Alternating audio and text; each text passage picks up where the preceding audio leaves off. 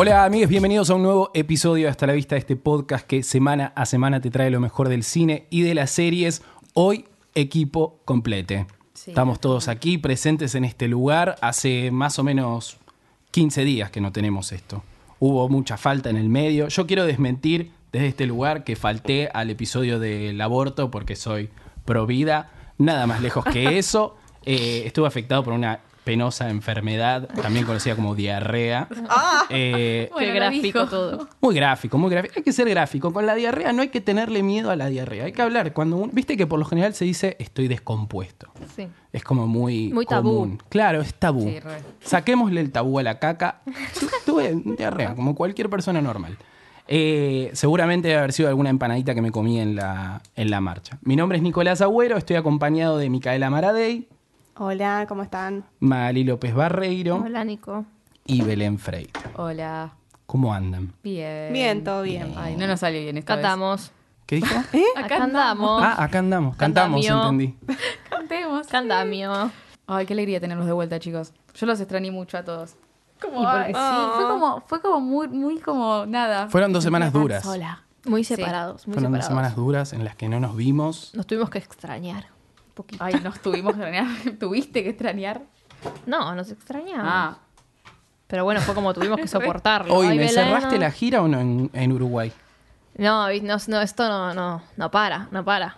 Digo, Ah, sigue, seguimos sigue, The Rotation. sigue. Pero para nosotros de ponerle una presencia en Uruguay, algo, Mal. alguna- Vamos. Podemos ir. un teatro, un teatro, Un teatro. el teatro más grande de Uruguay. Yo la veo a la faraona que va a la trastienda, La trastienda, puede ser re. que es como muy el, como el gran teatro. Acá la uruguaya me dice el Teatro Solís. El Teatro Ah, me Solís. suena. Ok. Bueno, ahí. Hablamos con Don Solís para ver si podemos Marco Antonio hacer ahí un, un especial.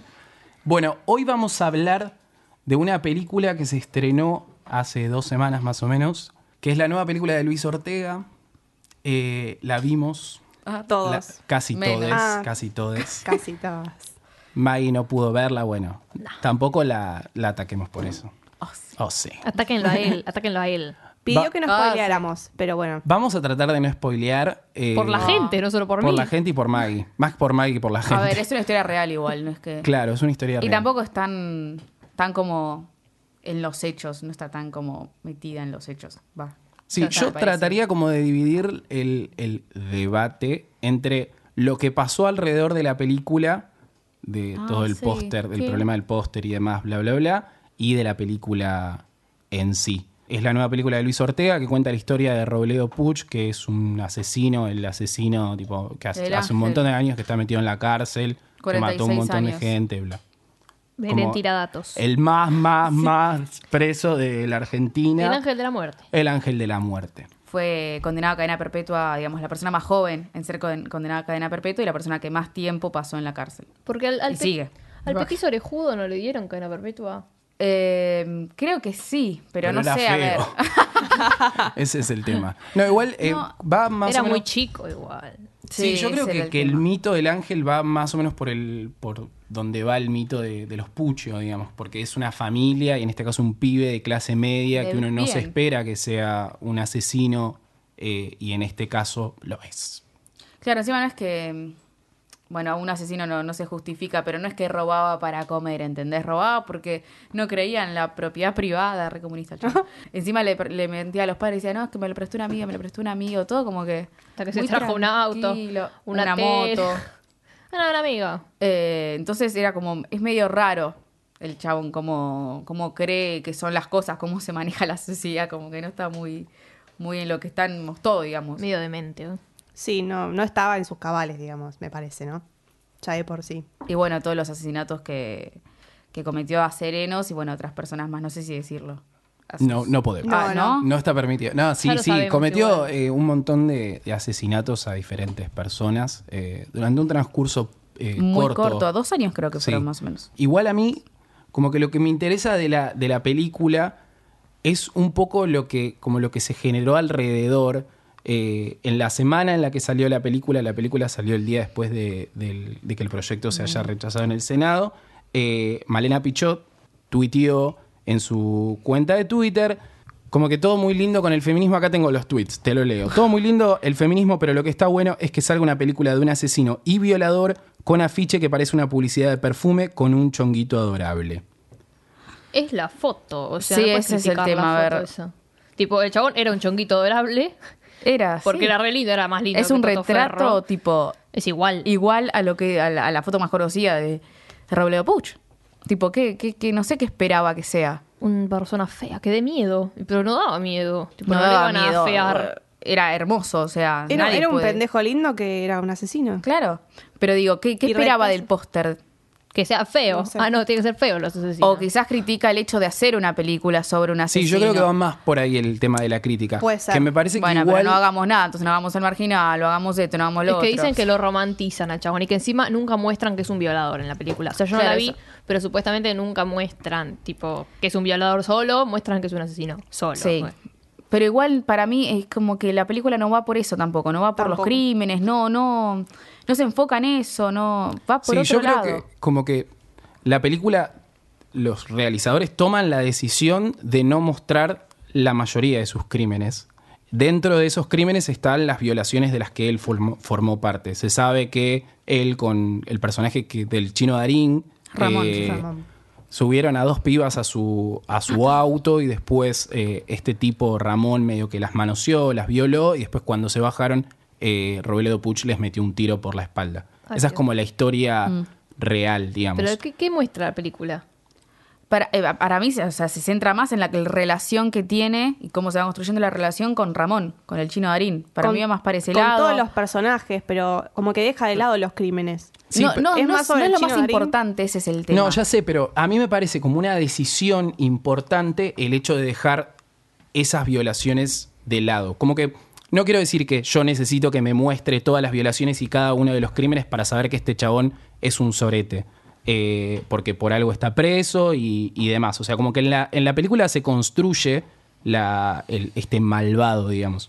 Pero me parece que sí está bien, o sí me parece como por lo menos interesante la charla de decir, dejar de lado estas cuestiones de un personaje que, si vos googleás Robledo Puch y lees un poquito, te enterás en dos minutos que es un violador y un montón de cosas más. Sí, todo lo, todo lo por lo cual quedó en perpetua. digamos. Endulzaron bastante la historia, creo. Sí, por eso me parece que el planteo, porque vi un montón de, de- de críticos y de gente que labura en, en el medio, eh, hablando justamente de, digo, de, de moralizar el cine y qué se puede mostrar y qué no se puede mostrar. Todos estamos de acuerdo que la violencia en el cine existe y está hace un montón de tiempo. El cine de Tarantino es así, los Cohen, Scorsese, o sea, no, no creo que el, el debate venga por ese lado.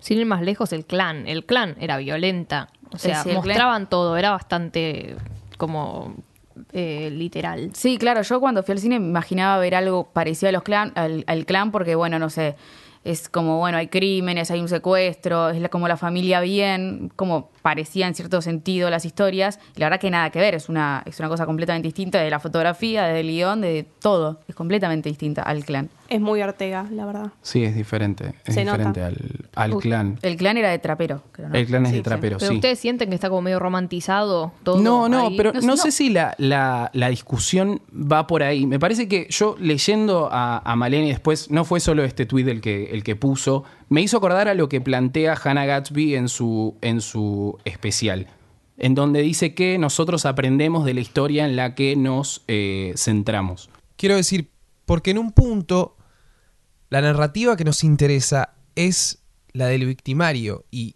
tan poco importa la víctima que directamente la dejamos de lado en esta película. No estoy acusando a Ortega de nada ni tampoco estoy intentando moralizar el cine. La película es lo que es, funciona así y no creo que la película dé un mensaje erróneo. Ahora, me parece que es interesante plantearnos cuáles son las historias que contamos, quiénes son nuestros personajes, cuál es la narrativa que importa. A, eso voy con, con la comparación. Como Es que uno se, perdón, es que uno se da cuenta que él es siniestro, porque claramente, o sea, va pegando tiros a todo el mundo y vos lo ves al otro día dormir como si nada y se levanta y Sí, no como que muestra no pasó nada, ¿entendés? Y ahí te das cuenta de lo siniestro y lo loco que está. O sea, no te lo quieren mostrar a él como un pibe que, bueno, por distintas situaciones llegó a ser un loquito o algo No, así. como- para o sea, te lo muestran como es un hijo de puta y es lo que es. El chabón empieza robando una casa, o sea, metiéndose en una casa, o sea, ya como que ya estaba en esa, y bueno, durante la película va empezando a meterse cuando conoce a Darini, a la familia, que tampoco ayuda mucho a que el chabón no haga nada, o sea, justamente en medio que lo empujan también a hacerlo, eh, empieza a matar y todo lo que ya, ya sabemos. Eh, pero sí, a ver, cuando baila, todas las escenas de baile, medio como que es, es como amigable al espectador, tipo, ay, mira qué lindo cómo Obvio, baila. te hacen empatizar. Obviamente uno siempre tiene que empatizar en algo Claro. con el protagonista, porque si no, no mirás la película, te levantás Claro. y te vas. O sea, en eso tiene sentido. Por ahí... Sí, este, yo creo que la película como que no toma partido eh, sobre Robledo Puch. Como que uno lo ve y es un, es un personaje amigable y hasta te puede llegar a caer bien. Eh, y más por el laburo que hace este chico Lorenzo Ferro, que es el protagonista, que es el protagonista. como que decís, me cae bien. O y tal vez ese es el problema. Pero quizás así era él, o sea, no porque sea un asesino, un violador y... y... Era entrador. Claro, pero quizás él como eh, persona era... Un era, personaje. claro, era amigable, era tipo copado, ¿entendés? Pero detrás de eso hay una persona que viola, que mata, que roba. Siniestro. Claro, como que no es que tiene que ser su- una persona súper mala en todos sus aspectos. Puede ser hasta entrador en cierto sentido. Y quizás así era eh, Robledo Puch en, en la realidad. Nadie es. lo sabe. O es. No sé, vamos a hablar a Sierra Chica con... Hoy, estuve escuchando una declaración de una de las doctoras que trabaja en el lugar donde está Robledo Puch. Sierra que- Chica. dije. Sí, no, no sé el nombre, disculpa. Eh, que dijo que Robledo Puch no estaba contento con, con la película. No, Robledo Puch ya había declarado que quería que Leonardo DiCaprio eh, haga de su personaje y que Scorsese o Spielberg la, la- la dirija. Tiene como unos ¿En serio delirios de diciendo? grandeza. De Pensé Sí, que estaba verdad. diciendo joda. No, no, de verdad, de verdad. Él ya había, ya había declarado hace unos años que quería que, que la película la haga Scorsese y que lo protagonice Leonardo DiCaprio, creo que era. ¿A qué nivel? Uno de esos actores de Hollywood como Está de muy grosso. Ese ego, chabón. Bueno, lo que había dicho que no le gustaba es que lo había mostrado justo- justamente su parte como homosexual. Tipo, medio que se hace mucho hincapié en como una Toda cierta tensión, claro, una cierta tensión sexual con el personaje de Robledo Puch y Ramón, el personaje del chino ¿En de qué se basaron? Y es.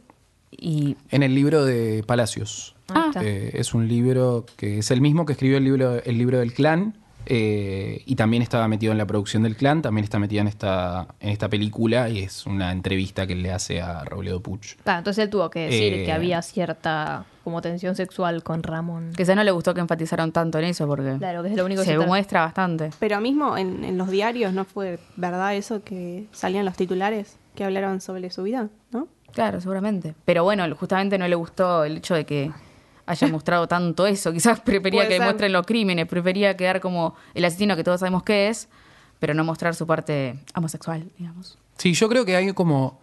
Me interesa, eh, porque es una película, creo que es la película con más salida de la película argentina, con Sí. 300 Mucho millones de salas. mucho Mucho, marketing. marketing, imposible es la que no mejor, enterarse. eh, es la película que mejor salida logró de todo el cine argentino. Nosotros estamos grabando esto un jueves, hace una semana que la película está en cartelera, creo que ya metió algo así de 450 mil espectadores, o sea, es un montón. Ya pasó a Reloca, seguro. Eh, bueno, sí. Porque iba primero. Sí, Reloca había metido un montón de espectadores también. Pero me parece como interesante cómo la va a recibir eh, el gran público, por decirlo de alguna manera. Porque creo que la, la referencia o, o lo que uno va esperando eh, de manera errónea es el clan. Y no es el clan. Claro, sí. No. Eh, y creo que no sé cómo se lo va a tomar la gente, porque creo que la venta y el tráiler un poco dan esa idea de que la película eh, es alrededor de los asesinatos del chabón y, y de, y de su, de, su, de los crímenes que cometió, y no es sobre eso. No, no, no. es no. más su, sobre su obsesión, diría yo. No es tan oscura como el clan, ¿o no? No. Nada. No, yo creo que el clan es más. Lo que pasa con el clan es que es una. es algo más cronológico. Y Sí. es un relato cronológico de, de más o menos lo que pasó, lo que se sabe que pasó, los tres secuestros eh, de ese entonces. Encima suceden en épocas parecidas. Esto es, creo que en la dictadura. El Sí, clan los 80 arranca es. un toquecito antes de que Pero termine la menos. dictadura. Son menos, tipo, los, los secuestros que los asesinatos. Sí, de- creo que de eran tres secuestros. Sí, son tres secuestros. Y Sí, no por se eso. logró. Pero él mató a más gente. O sea, no van a mostrar todo. Como No, cronológico es mucho lío. Tipo, demasiado. No, demasiadas podrían, cosas. podrían haber hecho una secuencia de, no sé, siete crímenes que eran todos parecidos como para mostrar, mira, votaron toda esta gente. Y no, no hicieron eso y No. mostraron, ¿qué? Dos, tres crímenes más o menos. Que, que es re poco, digamos. No, no, Para mí lo que quería él era que lo muestren malo, como verdaderamente era. Claro, quizás. No, sé. No, no, yo creo que hay algo que le inter- creo que le interesa a Ortega es de- del aspecto del personaje, que es que es un, un pibe común y corriente que encuentra placer en hacer todas estas cosas. Y creo que la película eh, es como que va alrededor de eso. Como este pibe tratando de, de encontrar qué es lo que le genera placer. El, el personaje del chino Darín definitivamente es algo que le genera placer. Eh, matar gente es algo que le genera placer. Cometer todos estos crímenes. Me parece que es muy distinta, por lo menos a lo que yo me esperaba. A mí me pasó Sí. que viendo la película dije, bueno, es, es otra cosa, es, es otra búsqueda. Es más una película de personaje que de, que de historia, Sí, digamos. sí. Cuando la comparás con el clan, que es como la, lo más cerca que tenés, eh, Y hasta a veces es graciosa o simpática. Eh, sí, Ponele. muy simpática. Muchas veces te hace reír, sacas como una carcajada, ya sea por el propio. Claro, sí, porque no puedes creer que esté haciendo algo. Igual eso está bueno simpático. mostrarlo, como decís, bueno, a ver, una persona que quizás se puede mostrar súper normal y súper eh, copada y todo eso, de noche va a matar gente, ¿entendés? Como que no es que tiene que ser un loquito, sí o así, como el petiso Judo, por ejemplo, que era una persona que ya tenía problemas. Él no, él tiene problemas, sí, pero no es que es tan visible, digamos. No te- No salta a la vista los problemas de Robledo Puch. Igual sí está re loco. Eso de que Sí. la película Sí, que era sí. Scorsese me puso como. Eh, Sí, no, no, no. No lo sabía eso. No, pero hay mucha, hay mucha plata y se nota. O sea, la película se ve muy linda, está todo recreado muy bien. Él la- es igual. Los 70. Igual Él es muy parecido. eh, es su primer. Primera película. Sí, no, no, no pensaba ni ser actor. él. No. Tipo, Es el hijo de el Rafa. Ferro. Lo vio en, en la revista Para Ti. O sea, imagínate. Tipo, Sí, no lo muy vieron en la producción eh, y dijeron, eh, tipo, Ortega estaba preparando la película y dijo, él tiene que ser Robledo Puch. Tiene que ser él. Y lo agarraron así nomás. Bueno, hasta creo pibe, que ¿eh? fue a audicionar y no tenía el guion o algo así. No había leído el guion, me parece. Ah. Sí, yo Un escuché como que. Y además, el pibe es muy. eh, yo lo escuché varias veces y me pareció como muy capo, por decirlo de alguna manera. Eh, o sea, hasta que me enteré un par de cosas. Un macho, Eh, eh. No, pero muy, como muy gracioso y muy fresco. Y un pibe de 19 años que no entiende absolutamente nada de lo que le está pasando y tiene que ir a lo de Vero Lozano a hablar como si fuese, no sé. Fue a Cannes. El chino chicos. Darín. Fue a Cannes. Fue a Cannes. Claro. Cannes. Qué increíble. Pero hay algo de, de- de la frescura del pibe que me parece que, que suma mucho a la película y al personaje de, de, de Robledo Puch. Eh, se ve muy bien, está, hay como mucha, mucha plata. Se nota que hay mucha plata en El la ar- la película. dirección de arte está El arte es espectacular. buenísima. Es que sí, porque encima mu- muestran como parte de la clase alta, de los lugares donde va a robar, y están también muy bien hechos. Y quizás lo que es clase baja, media, baja, ponele, que es, no sé, la casa de Darín, por ejemplo. Y, y muy bien ambientado todo el tema de los 70, como que buscaron todo como muy, muy perfecto.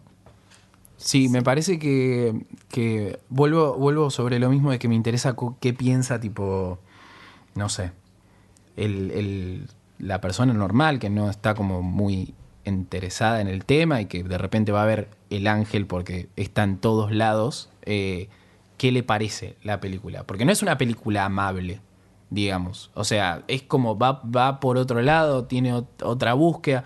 Capaz se te queda como, como que, y, pero, y, y qué pasó acá? ¿Entendés? Como... ¿Y las muertes?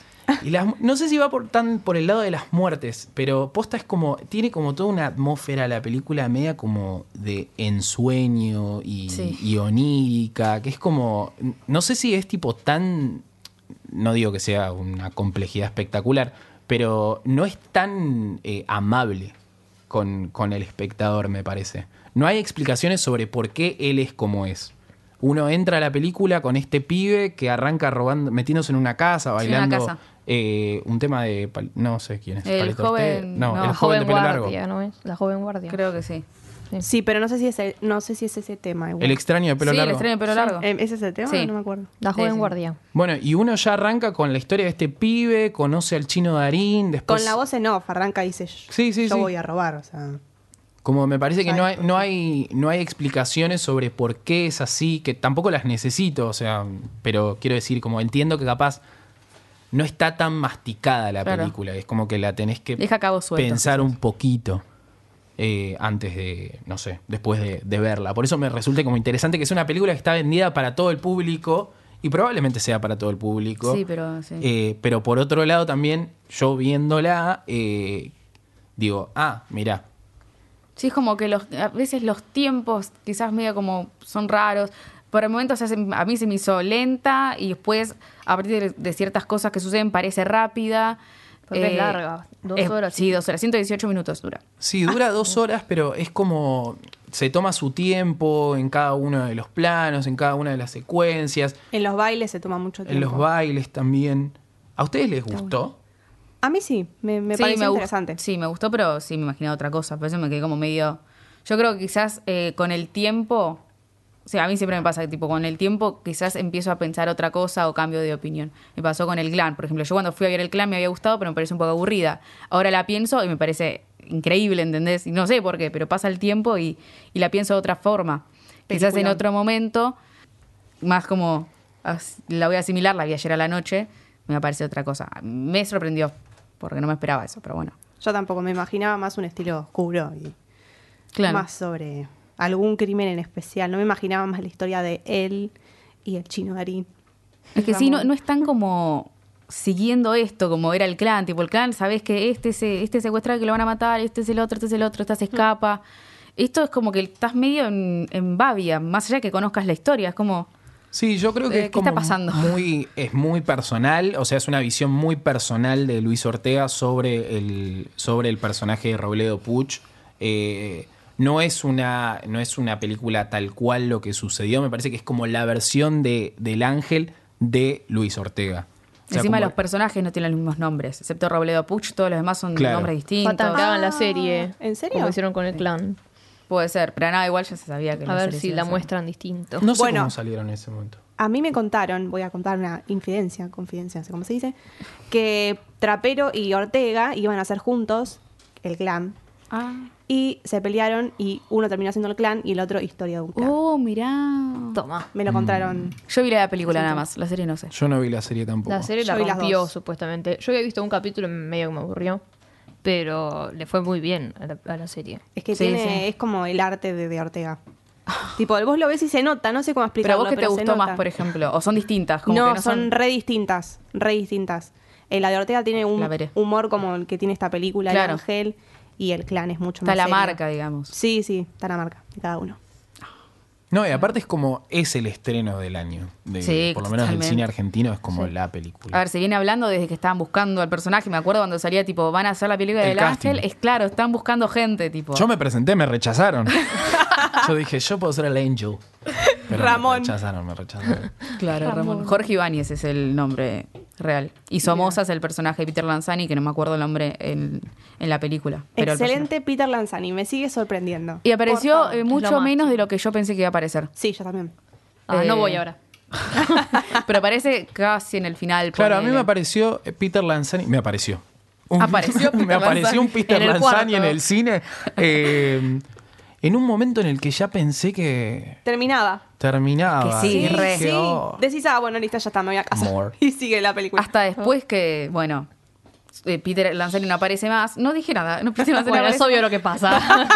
Ay, güey, te entras a Wikipedia y te enteras, querida. Bueno, eh, sigue y es como, bueno, ya está. No, pero sigue, no, pero hace esto. Ay, y sigue. Y es como, ¿cuándo termina esto? Me dormiré. No No, no, bailes igual más. está bueno. No Eh, bailes. está bueno. Es, es interesante. Bueno, yo la recomendamos igual, ¿no? Para que. Sí, sí, juzguen. es interesante. No, A mí me parece interesante. Hay como algunas cosas que a mí como que no me cierran del todo de la película, pero sí, de- definitivamente hay que verla. Sí, o sea, es sí, una buena película, eh, tiene sus cositas, eh, pero es recomendable. Hay unos eh, primerísimos primeros planos que son espectaculares. Del testículo. ¡No! De No. Daniel Panego, toma. No, de cara, de cara, primeros planos de cara que se acercan. Hay un zoom in ahí tremendo. Están todos muy bien igual. Sí, la verdad que bien. sí. Están todos muy bien. Mercedes Morán Muy me bien. sorprendió. Mercedes Ese es un personaje raro. ¿Ven? Sí, a Mercedes Morán. Yo la tengo como re señora Mercedes Morán. Bueno, es como... Es una MILF. Sí, en esta película, En esta película es es una una re mil. mil. A todos le dice, ¿cómo era? Cariño, ¿no? Sí, Le dice, querido. ah, querido, corazón. ay, Dios. Corazón, le corazón. Salga, señora. Eh, pero bueno, era eso. Bueno, muy buenos personajes secundarios también. Sí, sí. Sí, Es la verdad como que no hay esto. nadie que como que desentona y decís, mmm, esto. Cecilia no Roth creo". también. Cecilia. Roth, que a veces es madre preocupada. exagerada, pero acá está bien. Ah, ah, en general te sentís que es. Sí, a veces sí. O sea, me pasa igual que son siempre los mismos actores. Sí, eso sí. Eso me da una paja. Faltó Darín. Porque- Bueno, pero salí. Bueno, porque aparte Mercedes Morán tiene una película con Darín y una y está metida en esta también. Con es el como, chino Darín. dale, boludo. Con No hay chino otro actor que pueda ser de madre MILF. I don't know. Victorio Neto, por ejemplo. Inés Esteve. boludo. ¿Quién es Victoria Neto? Inés Esteves. ¿Cómo quién es Victorio Neto? ¿Cómo quién es Victoria? ¿Estás No, no me acuerdo. La escena da de madre. peligrosa obsesión. Claro, con las hormigas. Ah, las hormigas. Nunca hay peligrosa obsesión. ¿Cómo que no? Mariano Martínez vuela por los aires. Vi el, resumen de te lo resumo así nomás.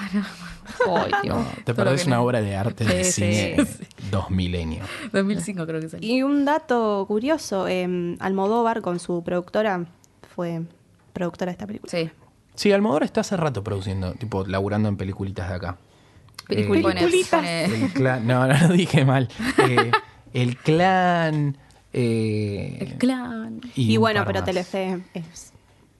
Sí, hay Bueno, mucha- Axel Kuchevaski está Tipo, metido, claro, está metido Telefe, está metido eh, El Underground, Deseo. está metido el deseo, está metida. Eh, Eh, Sigman. sí, era una cosa así. Bueno, ¿Cómo to- se- bueno, la productora que. KIS, KS, algo sí, esa. Le Sigma inventamos. y- KIS. Mm. Sí, KS es el nombre de la productora. No, pero son los que tipo tienen la, tipo, la cordillera, relatos salvajes y. Donde aparece Darín o el hijo, o sea, esa es la, pal- esa es la película, ya está. Tiene que estar Darín o el hijo de Darín. Qué paja, boludo. Como trapero con la novia. La mujer. Martina Guzmán. Ay, sí. Ay, no, una persona que no soporto. ¿no? Le el- Oh. No, perdón, persona no. No me, no me gusta su forma de actuar, que para mí es inexistente, pero... Ah, Como Esteban es. No, tanto mala, no, eh. tanto no. no, bueno, tampoco No, no, no es pero- mala, no, pero- No es no- mala. A mí Viste, de Leonera no me te transmite. gustado, no me transmite nada, tipo, la veo y para mí es como mirar... Tiene otro registro, no es, no es tan para afuera, como, sí, No transmite nada, como que no es, muy tranquila ella. Ahora va a estrenar eh, La, La quietud, Quietud. que es como el mes del cine argentino. Con Berenice. Ahí va a eh, mostrar su quietud. Del artista. Sí. Y Versace. Eh, Edgar Ramírez. Edgar Ramírez. Gianni Versace. Pablo Ramírez iba a decir, pero no sé qué es Pablo Ramírez. Contemos que este es el mes del cine argentino y hay 50% de descuento en todas las películas argentinas. ¿En Así serio? es. Que hay dos. ¿Ah, Sí, ¿eso se la pagué hasta- más barata? No, boludo, hay un montón. Está la de No. Franchella y Brandoni, está Ah, la de. Mercedes Mi Morán y obra Darín y está esta. Empieza el 19 de agosto Tres, boludo. Ah. hasta el 19 de septiembre. Sí, No, pero, hay un montón, una más. Pero no que sé si haya hay- tres es un montón. no sé si hay mucho tanque tampoco hollywoodense que opaque lo que son los estrenos argentinos, que son como los que están teniendo No más. creo porque si no, no lo Megalodón. pondrían. algo así. Megalodón, Megalodón. ¿Qué, qué es? No ¿Ves? sé, Nadie sabe. una película de Lo más tiburón. importante, El Ángel. O la Sí, película sí, sí, de sí. Darín. Sí, obvio. Entonces, en ese sentido, eh, La de Franchella. Mirá la que te voy a tirar, perdón, ¿eh?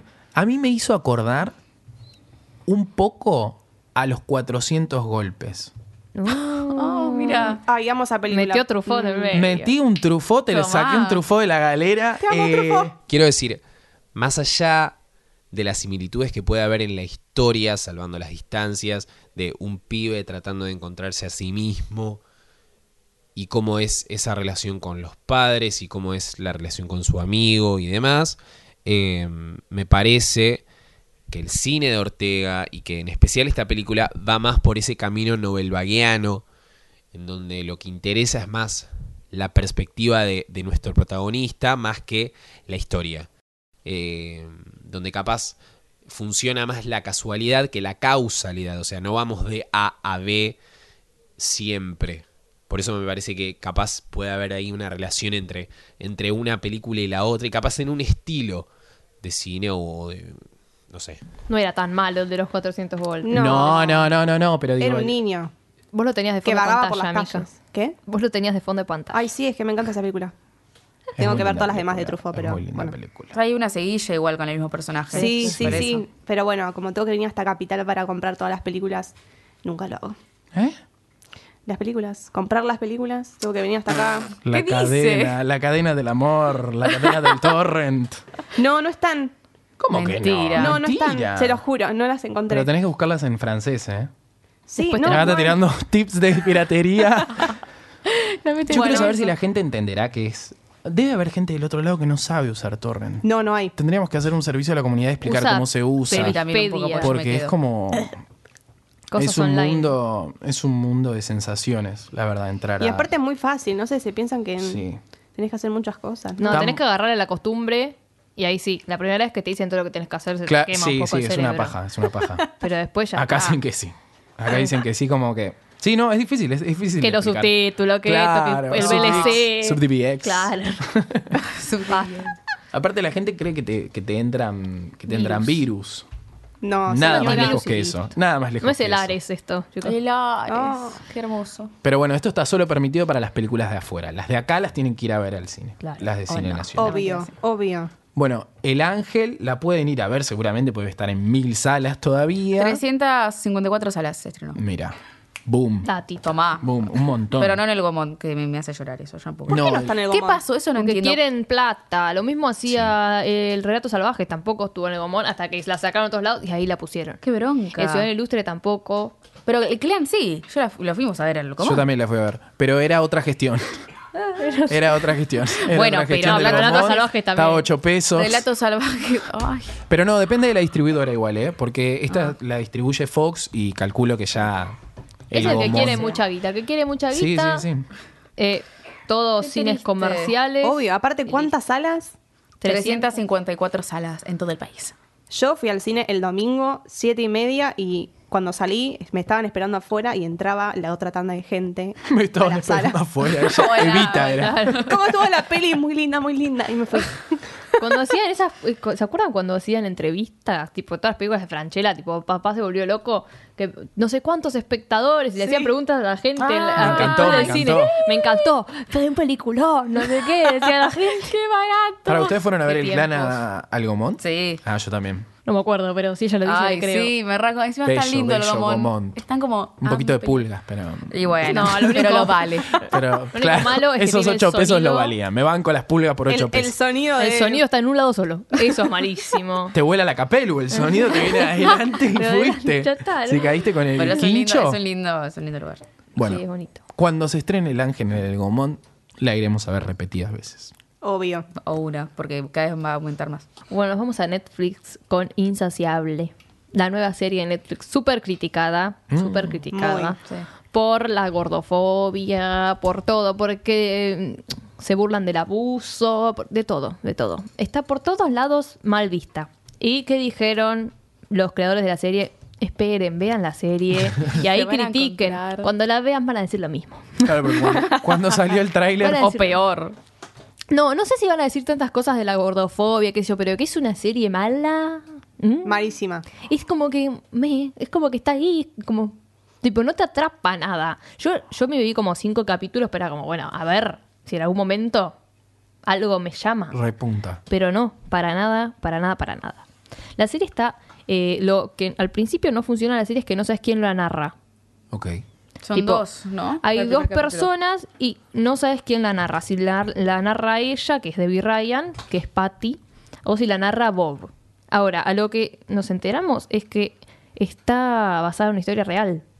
De un de él, o sea, del Bob, del que protagoniza Bob, que es Bill Alverson, que es un abogado. O sea, la serie se trata de Patty, que es una chica que siempre eh, sufrió de bullying por su cuerpo en todo, el, en todo el secundario, el primario, siempre, toda la vida, hasta que se pelea con un vagabundo, le da una trompada a él a ella, tiene que hacer dieta líquida por tres meses y se hace flaca.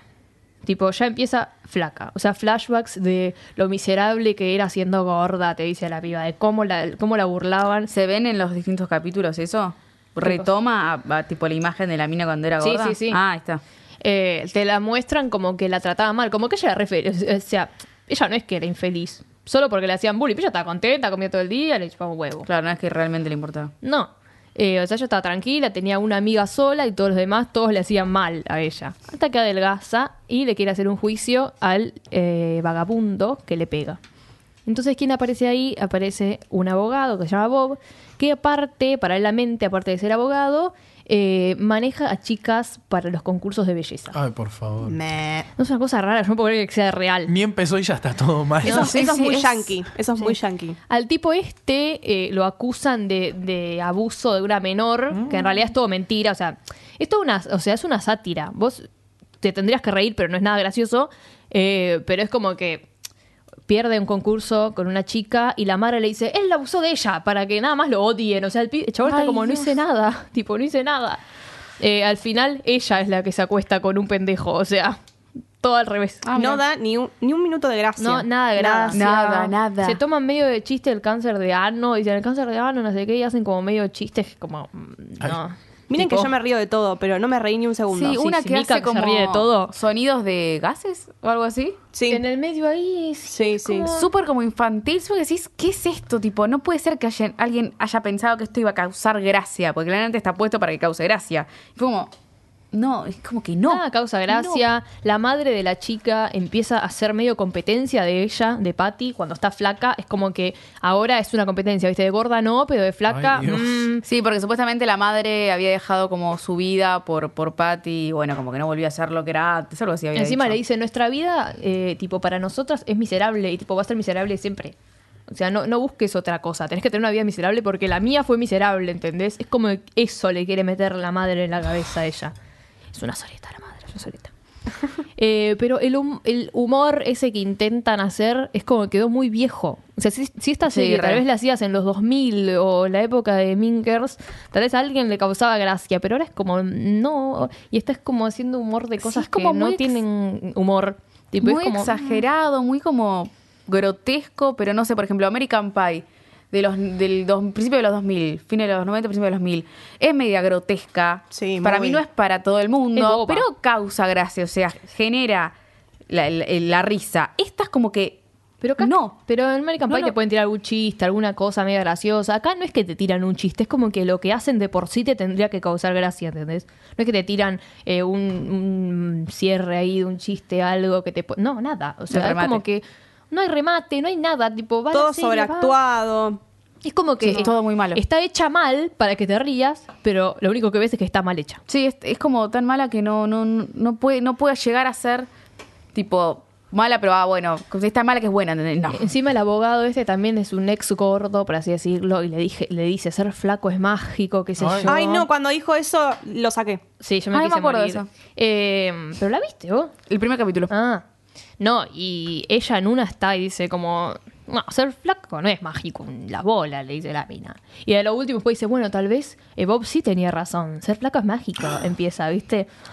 Y es como que en realidad... Todo el tiempo tiene- está diciendo como que tiene un demonio adentro eh, cuando tiene ganas de comer. Y tipo, como que ahora es otra Patty, pero sigue teniendo esa parte suya como oscura adentro.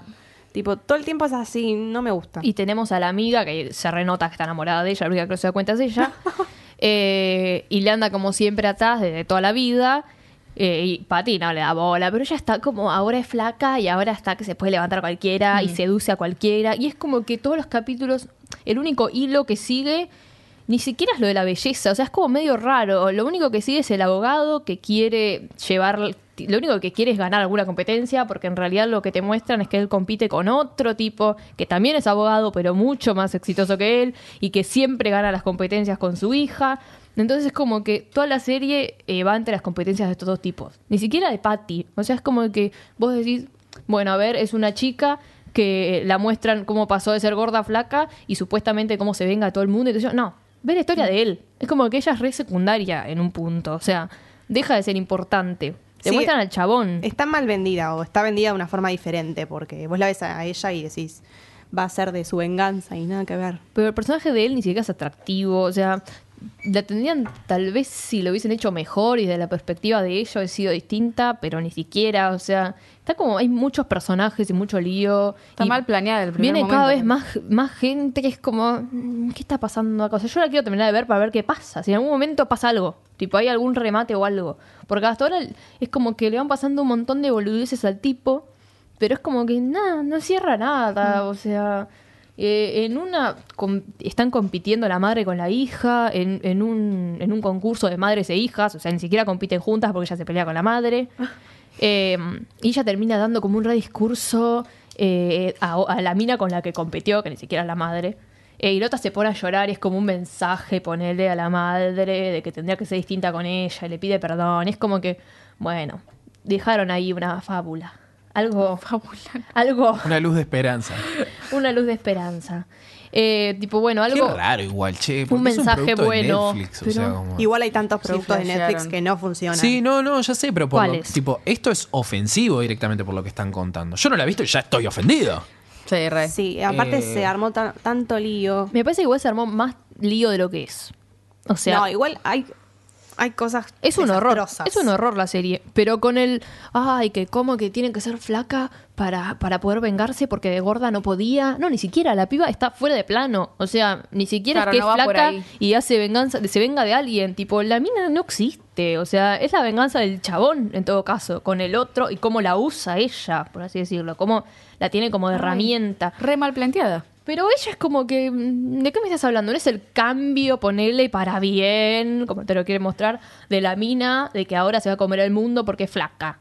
No, es como que ella está borrada, completamente borrada. Es como que ella está enamorada del chabón, es lo único que te muestra. Ay, o sea, asco. el No chabón es- entra siempre el chabón en todo. O sea, él es el principal. Ahora, o sea, te enterás porque lees, porque la ves y porque está basada en la historia de un tipo. Pero si no es como que cómo te la venden, está ella en el póster, Claro. tipo, está ella en el tráiler, está ella, ella, ella, vos decís, bueno, la serie es de B. Ryan. No, no es de B. Ryan la serie, es el tipo en todo caso. O sea, es, no, Sí, no, nada que ver. no pierden el tiempo, hay tantas cosas buenas para Bueno, ver. no la vemos entonces. ¿Qué pasa? Si quieren, cerebro. la pueden ver para indignarse. para verla en. La pueden ver para indignarse. Yo la vi para, para No sé, me da medio serie de Nickelodeon. No, Ay, ni Carly. eso. Ni eso. Ni eso, no, es una. La verdad No, es me, que me quedó vieja. La verdad es que para mí quedó vieja. Ese es el tema. O sea, aparte de que es mala, tipo, es una cosa que a esta altura ya puedes hacer algo mejor. Tipo, acá se está haciendo esto. Está Gastar cagada. plata en eso. Sí, real.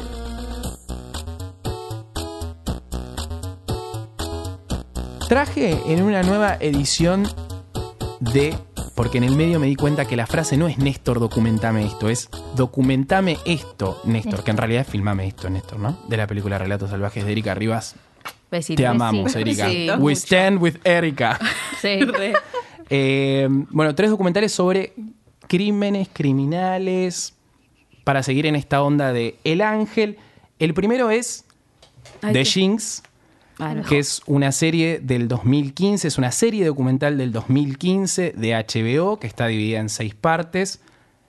The Jinx cuenta la historia de Robert Durst, que es un tipo que en los 80 se hizo conocido por la desaparición de su mujer y que después en el 2000 se lo acusó o fue el principal sospechoso de eh, la muerte de su vecino.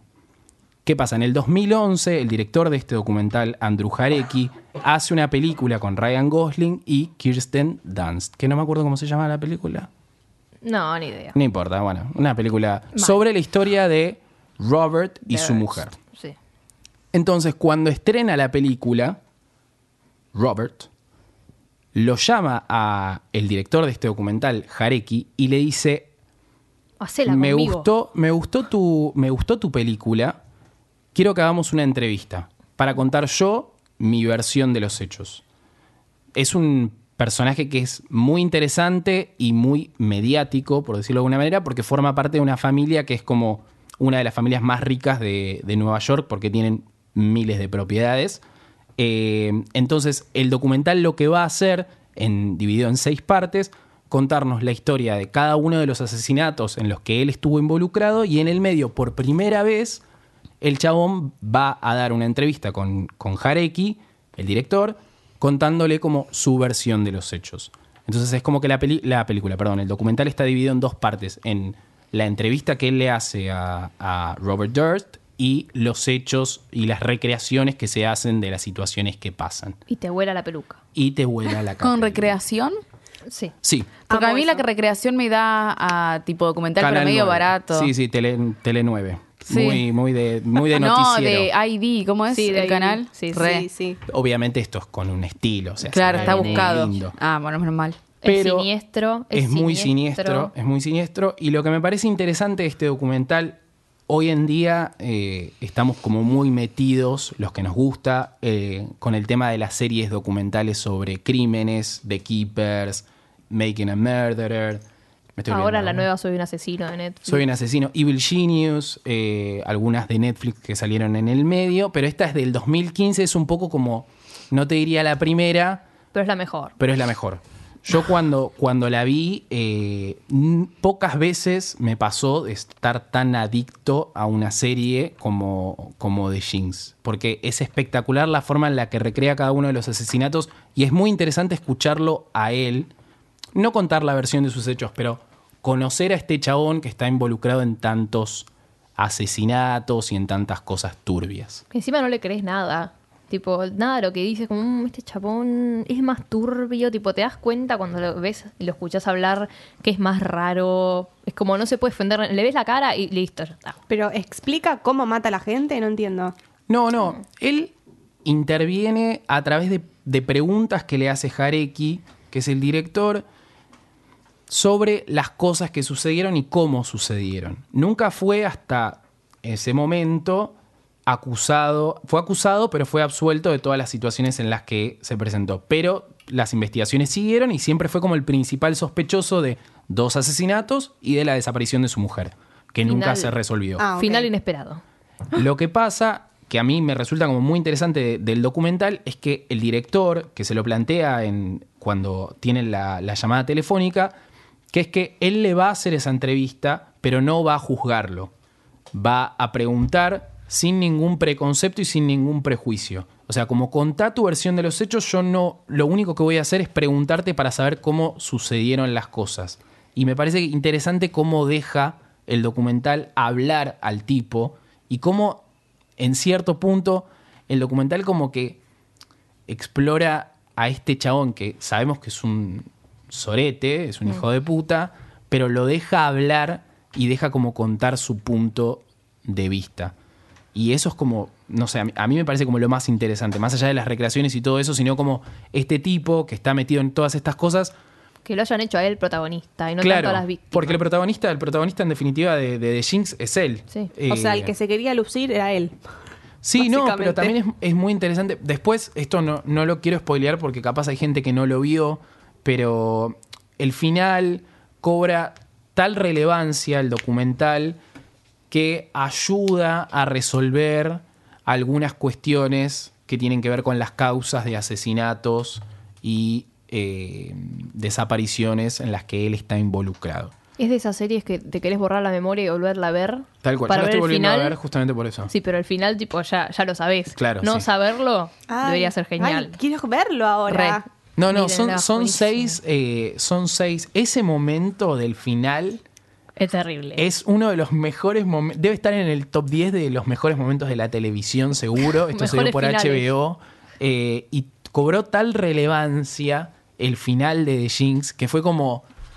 Sucedieron cosas. Oh, No puedo contar todo, pero porque quiero, porque me gustaría que lo vean, pero eh, ya lo estoy piel de googleando. gallina. A mí se me puso la piel de gallina. Cuando vi ese final fue como, no. Peor que Amanda Knox. Ay, Dios, O sea, basta. Amanda no es nada. Me da miedo. ¿no? no, The Jinx- Te da miedo. Robert Durst es el. No te spoilees, el- Belén. No me es, voy muy, a es muy spoilear, fácil. ver cuánto dura. Claro, no, es muy fácil googlearlo y, y encontrarse con este de- pequeño detalle que igual no hace a toda la serie. eh, aclaremos eso, igual no lo decimos porque es como que sorprende. No hace, a toda la, no hace toda la serie, pero está muy bien como está construido todo ese momento. Sí. Me parece que igual, si no estuviese ese momento, la serie igual se está sostiene porque es espectacular, nada más que tiene este plus del La final que de es la como que. Yo ya me estoy imaginando que Se lo coronó. mata, lo mata en vivo a alguien, no sé. No, no, no. no ¿Cuánto duran los capítulos? Lo quería buscar. Eh, en- 40 minutos más Ah, o bien, menos. bien, bien. 40, 45 minutos. Bien. Es una, es una. Vale la pena. La verdad vale la pena. No está en Netflix, así que. Esta, esta sección podría llamarse No está en Netflix, Claro. amiga. Así que búscalo en otro lado. Eh, el segundo documental, que también habla sobre un criminal, es The Imposter, que es Oh. el documental sobre Frederick Bourdain, que es un impostor que Este es un me- documentario, algo así igual. Sí, sí, es, es raro, es, Es medio docu-ficción, hay muchas partes ficcionalizadas, pero bueno, el protagonista es este Frederick Bourdon, que es un impostor buscado por, por Interpol, o sea, mundialmente, que se hace pasar por Nicholas Barclay, que es un chico de 16 años que había desaparecido en Texas, y él se hace pasar por este chico en España, Sí. pero el problema se sucede cuando la familia, aun cuando estos dos, estas dos personas no se parecen, deciden Adoptarlo. testificar que este tipo es su hijo. Entonces lo llevan a Estados Unidos y lo acogen como si fuese su hijo. Volvió, Oscuro, volvió. oscuro. pero Volvió. Es otra persona. tipo, Lo que- totalmente distinta. Está lo buena, que Belén, está sucede es que en el momento en el que ellos aceptan a este pibe, en el documental se plantean un montón de preguntas. ¿Por qué? ¿Por qué lo aceptaron? ¿Qué hay detrás de esta familia? Lo desaparecieron. ¿Por qué tienen tanta necesidad de que el pibe aparezca? Y la verdad, eh, el director es eh, Bart Layton, es un documental del 2012 que tampoco está en Netflix, eh, que recrea muy bien y de una manera muy interesante todos los momentos eh, de, la, de la situación. Y la verdad es que es un documental que está estructurado como si fuese una película de suspenso. Y eso me parece como muy interesante porque probablemente es, siendo un documental y siendo algo que pasó realmente, la forma en la que la información está como dosificada y está dada a tal punto de que llega un momento en el que se te dan vuelta todas las cosas. Sí. Y descubrís como algo más oscuro de lo que se te venía planteando hasta ese momento. Todos siendo- son culpables ahí. Sí, Es sí, como sí, medio raro. No sabes mm, quién es quién acá. Tipo, este desapareció o lo desaparecieron. Como muy extraño. Pero está bueno. Está, Está muy bueno. Yo me acuerdo que en el momento en el que, en el que lo estaba viendo, todas estas cosas las vi en el trabajo. ¿Quién no vio una serie o una película en el trabajo? Así te Levante fue, la Nicolás. mano. Yo, hijo de- Bueno, pero vos trabajás en una radio, es muy difícil, pero Sí. un trabajo normal, te digo, tipo de oficina. En algún momento lo haces. Eh, yo lo hacía mucho, igual. Bueno, me acuerdo que lo- no, no podía como recomponerme de ese momento porque fue como, "Ah, no, Fue- es muy espectacular. The Imposter, la verdad, le recomiendo muchísimo, muchísimo, muchísimo. Quedó, Bueno. quedó marcado por The Imposter. No, The Imposter y The Jinx creo que son dos de los documentales sobre crímenes que más me gustaron. Y eso que son documentales que vi hace bastante. Pero ¿eh? The Keepers me parece mejor que The Imposter. The Keepers, pero es, Es otra muy cosa. fuerte, Yo capaz de Keepers lo compararía, que es un documental sobre de Netflix sobre una Monja. monja Que y la, la, la matan. desaparición de una monja en el medio de la iglesia, qué sé yo. Me parece que, Curas pedófilos. claro, sí, sí, todo el tema de la iglesia. The Keepers yo la compararía más con The Jinx, capaz. Por, por la estructura de una serie, Sí. qué sé yo, bla, bla, bla. Me parece que The Keepers capaz... A mí me costó como terminarla. Siento como que en el medio se pierde un poco cuál Sí, es es el protagonista y, y hay como muchas narrativas en el medio de diferentes personajes. Mucha gente. Sí, puede ser. Igual es muy buena. Te da medio, te da un miedo. A mí unos capítulos me da un miedo. Yo no la dejé de ver porque dije, no duermo acá. Oh, Déjame hinchar. ¿para tanto? No, hay una imagen que, que me quedó en el cerebro que no la quiero volver a ver nunca más. Pero no, tiene cada cosa que es como, "Ay, Sí, sí, sí. esto es un horror. No, yo tipo, es un horror. Es re fuerte porque si bien el otro es un asesino en The Jinx, es como que acá está muy explícito todo lo que pasa en, en The Keepers. Y te da medio miedo porque es como, ¿qué tan demente tenés que estar tipo de la cabeza? Es como mucho, mucho. Para mí es mucho. Y encima la angustia de todas las pibas que fueron violadas por el cura y es como, no, ya es otro tema. No, aparte me parece que Keepers sí tiene estas cosas de que capaz se hace muy larga, pero cuando funciona, funciona muy bien. Sí. Porque es como que hay todo algo alrededor de la iglesia, el Estado y, y como mucha corrupción en el medio, que es como que te, te hace sentirte como, ¿dónde mierda estamos? Sí, no. ¿Qué vamos a hacer con este mundo? El tercer documental se llama En el Abismo, que es un documental dirigido por Herzog, que para mí es uno de los mejores documentalistas que existe. Eh, básicamente cuenta la historia de dos presos, uno de ellos condenado a pena de muerte y el otro a 40 años de prisión por el asesinato de una mujer y por robarle el auto y cómo afecta esto a la familia y a todos los involucrados. El documental habla sobre uno de los temas, creo, más debatibles de, de la sociedad moderna, que es la pena de muerte. Pero lo interesante de, este documental es que lo hace de un lugar tan humano y tan real, porque muchas veces cuando se discute la pena de muerte, se deja de lado el aspecto humano que hay detrás de todo eso. Todos somos conscientes de que es algo que existe, la pena de muerte, y este documental lo que hace es decir, ok, esto existe, pero vamos a darle otra mirada. ¿Qué pasa con esto? Y el documental te pone en cámara a un pibe que está a semanas de ser ejecutado. Y la verdad es que es muy interesante el, el acercamiento que hace Herzog a esta temática. Herzog es un documentalista muy interesado en, en la esencia de los seres humanos. Hay, hay, hay otro documental que yo recomiendo mucho que es Grizzly Man, eh, que es excelente, es inclu- inclusive superior a este. Eh, y me parece que, que, que los documentales de Herzog llegan hacia un lugar que muy pocos documentalistas pueden hacerlo. Eh, porque mientras otros se centran más en las historias, que pueden resultar interesantes, Herzog es muy de- del, del ser humano y de, de lo que significa y de la existencia y de conectarnos con eso que nos hace ser humanos. Eh, es cero efectista, cero golpe bajo y aún así toca un tema como la pena de muerte con una forma tan elegante y tan real. Creo que es el más complejo de los tres, o capaz el más lento de los tres, pero, pero me resulta el, el más interesante. Bueno, nos vamos a ir retirando de este establecimiento porque ha llegado a su fin este episodio. Muchas gracias, Mari López Barreiro, por haber venido. Vas a terminar entonces la serie. Ah, obvio, sí. Ah, ella O- nunca o me termino de indignar, o no sé. Yo quiero ver cómo termina, cómo la remontan, o no. Bueno, muchas gracias, Belu. A vos. Gracias, Micaela Maradé. Gracias. Muchas gracias, Nicolás de Serio, en los controles. Mi nombre es Nicolás Agüero. Nos vamos a volver a escuchar la semana que viene. Nos despedimos y les decimos hasta, Hasta la la vista. vista.